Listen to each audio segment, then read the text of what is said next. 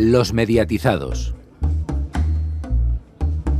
El sonido histórico. Este sonido histórico de los mediatizados va dedicado a la memoria del fallecimiento reciente de un autor, un escritor, más allá, un director de cine, un presentador, locutor, realizador, no solo de cine, sino también de teatro, como su familia y por supuesto, no podía faltar, de televisión. Hablamos de una personalidad que nos ha dejado a los 83 años, don Narciso Ibáñez Segador, más conocido como por todos como Chicho Ibáñez Segador. Muchos que hoy son adultos me han dicho que cuando ven a, a Ruperta en la pantalla o cuando suena en sus oídos la, la musiquilla de nuestro programa, recuerdan cuando eran niños. Y al hacerlo, se convierten por un momento en los niños que fueron hace 20 años y hasta hasta se ven. Hijo de Pepita Segador y por supuesto Narciso Ibáñez Menta, quienes ambos le dieron por igual su capacidad de creatividad y de dotes artísticas de teatro y de cine. No hay más que recordar la infinidad de veces que padre e hijo participaron y también con su madre ya a la temprana edad de 17 años y mucho más atrás, ya que fue la voz de tambor en la versión española de Bambi con 8 años, Narciso fue desarrollando en su infante vida una gran pasión por las artes escénicas, por el cine y por el teatro, y fue muchos y también por quienes formamos el equipo de los mediatizados un auténtico visionario audiovisual televisivo, desde bien empezada la carrera inicial de la, de la época inicial de la cadena de televisión española, habiendo por cierto empezado la televisión argentina con varios proyectos similares.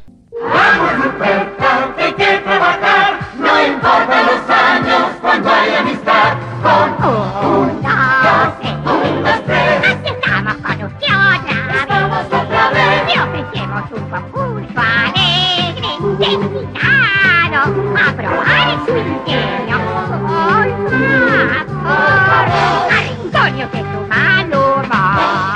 Chicho nace en Uruguay en 1935 en uno de sus tantos viajes por parte de sus padres en obras teatrales y se desplazó a España 12 años después y posteriormente vivió un tiempo en Argentina hasta su vuelta definitiva a España. Desde muy pequeño, como decimos, cultivó su mente a través de los libros y de la emoción, de la imagen y del sentir heredado de sus padres y que ha transmitido tanto a sus hijos, actores y directores de cine, como una gran familia de directores de cine, presentadores de televisión y actores que ha dado este país, como para dar una pincelada, J. Bayona, Alex de la Iglesia, Mayra Gómez Kame en televisión, Consuelo Berlanga, Lidia Bosch, mentor suyo por supuesto, Bigote Roset, Beatriz Carvajal y muchos más, reconocidos claramente en ese premio Goya honorífico que tuvo la suerte de recibir antes de fallecer a principios de este 2019, ya que a veces este galardón no llega a su momento, pero aquí consideramos que sí. Este es el Goya mejor dado. El Goya que tiene más valor que cualquiera de los que habéis dado. Este Goya. En los años 60 participa con Televisión Española en la realización del inolvidable programa entre el cine y la serie que cambiaría el hábito nocturno de muchos españoles, Historia para no dormir y su clásica cabecera. Pues este año, en lugar de eso, lo que verán al principio de cada programa será esta peliculita.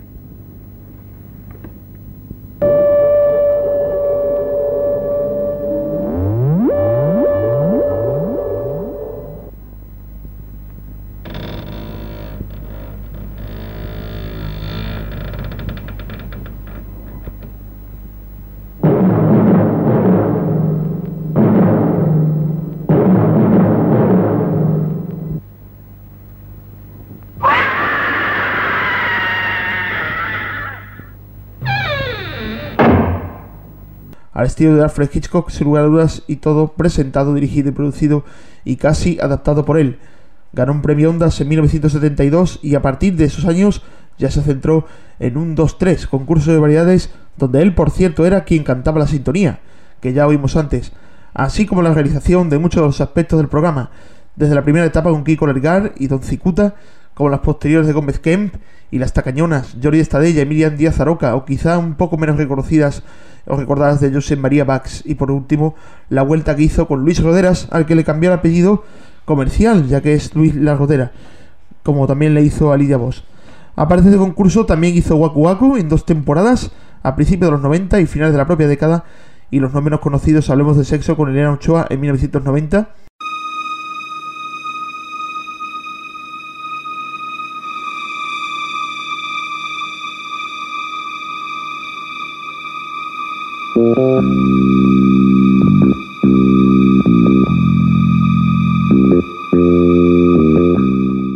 Posterior evolución, en 1994, Luz Roja, que duró una temporada.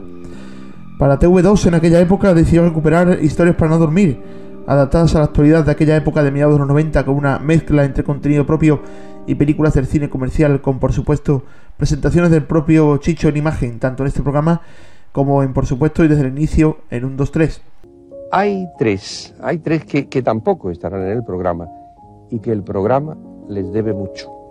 ¿A quiénes se refiere? ¿A quiénes? Pues mire, mire usted este vídeo. Vamos a ver, yo la recibiré y en el momento que yo diga ya, antes no. ¿Ve? Ahí están juntos esos tres. Kiko Ledgar, que, que está, está hoy en el Perú y no ha podido venir, y que fue sin duda el primer gran motor de Mundo 3. Mayra, una extraordinaria. Por último, como decíamos, fue también director de cine. Entre sus películas estaba ¿Quién puede matar a un niño? En 1976.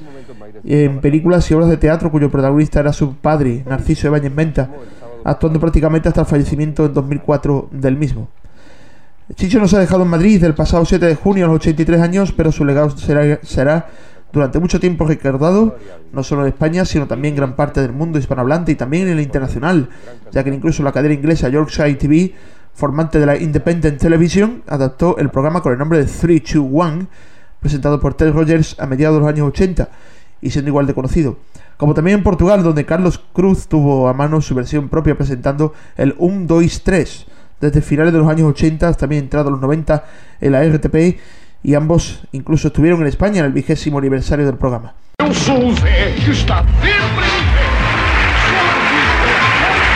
Este es el 1-2-3 de Portugal. Un 1-2-3 no tan, eh, no tan epatante como el nuestro, pero sí lleno de ingenio y de ritmo. Un ritmo que hemos perdido y que deberíamos tratar de recuperar. Lo conduce mi gran amigo Carlos Cruz, extraordinario periodista y fenomenal presentador.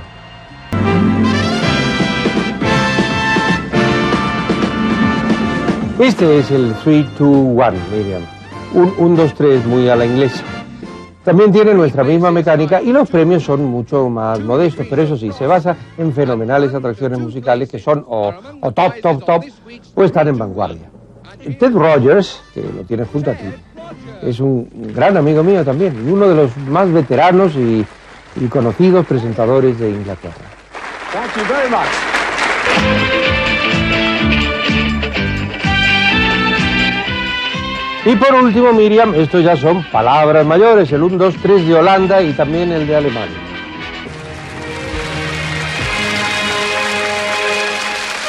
Es igual que el nuestro, pero, mucho más espectacular. Eh, gigantescos decorados, tres semanas de grabación por programa, dinero a punta de pala. El de Holanda es sin duda el 1, 2, 3 de más, eh, de más alto nivel de producción. Sirve este pequeño pero sincero homenaje a la longeva carrera de este gran director, actor, presentador, realizador en todas sus facetas, un completo desarrollador, Narciso, Chicho, para los amigos y para todos, Ibáñez Serrador. Buenas noches. Buenas noches, sufridores. Noches. Muy buenas noches. Ante todo quisiéramos saber si es posible sus nombres, por favor. Los nombres, ¿cómo los llamamos? Hay que ver. ¡Nombre! Sí, por favor. Pero no sabe usted cómo nos llamamos nosotros, hombre. Pues no, no, no, no caigo. Hernán Menguante de la torería en la historia de España.